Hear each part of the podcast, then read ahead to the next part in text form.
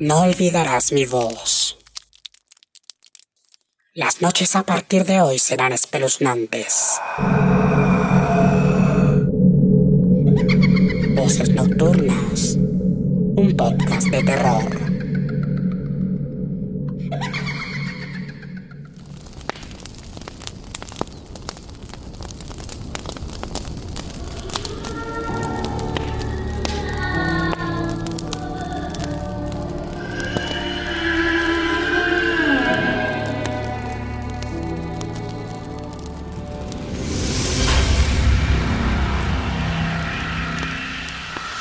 A Christian le faltaba poco para acabar su turno como guardia en el hospital central.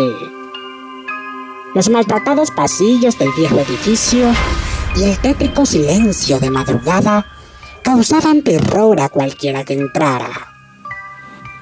De repente, Christian escuchó el llanto de una niña que parecía que venía de la tercera planta, que permanecía cerrada desde hace varios años.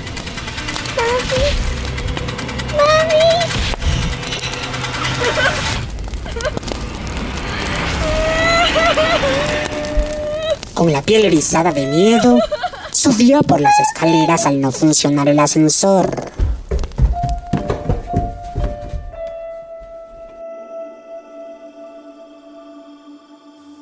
¿Quién anda ahí? preguntó nervioso. A cada paso que daba, los llantos se volvían más escalofriantes.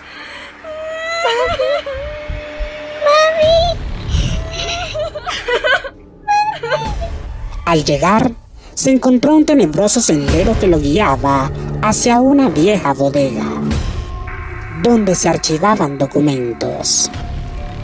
Lentamente abrió la puerta. Y su respiración se hacía cada vez más agitada. No había luz, así que encendió su linterna y descubrió en la penumbra los pies descalzos de una niña. ¿Qué haces aquí? Deberías estar con tus padres, le dijo Christian aterrorizado. El frío se apoderó de su cuerpo y de repente consiguió enfocar al rostro de la pequeña. Su cuerpo estaba cubierto de terribles quemaduras y llagas. Sus ojos eran totalmente blancos y su cabello una maraña chamuscada. El espectro de la niña se abalanzó sobre él, que gritó hasta quedar sin aliento. Cuando logró calmarse, el fantasma había traspasado su cuerpo y desaparecido del lugar. Al día siguiente todos en el hospital se enteraron de lo sucedido. Varios compañeros decidieron subir a la bodega para ver si encontraban a la niña. Tomaron fotos del sitio y se reían de lo que supuestamente había ocurrido.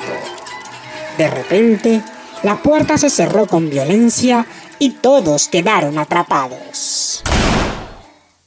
Fue entonces cuando el espanto apareció y lanzó un terrorífico grito de ultratumba. Despavoridos, los trabajadores lograron abrir la puerta y salir. Christian investigó y averiguó lo que había sucedido en el pasado, gracias a Margarita, una trabajadora más antigua del hospital. Más de dos décadas atrás, en el lugar donde ahora estaba la bodega, funcionaba el área de quemados, donde una niña llegó grave con quemaduras de tercer grado.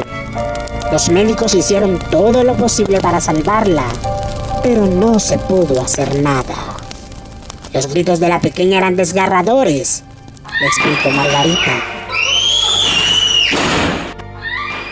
Lo más triste fue que esta niña murió sola, ya que la madre la había abandonado encerrándola en la casa del día del siniestro. Decían que fue su propia mamá quien provocó el incendio. La noche siguiente, Christian subió hasta la bodega y dejó un ramo de flores y un peluche en el suelo. justo cuando terminaba su jornada. Escuchó nuevamente extraños sonidos en la planta, pero en esta ocasión eran risas de la pequeña, que parecía estar jugando.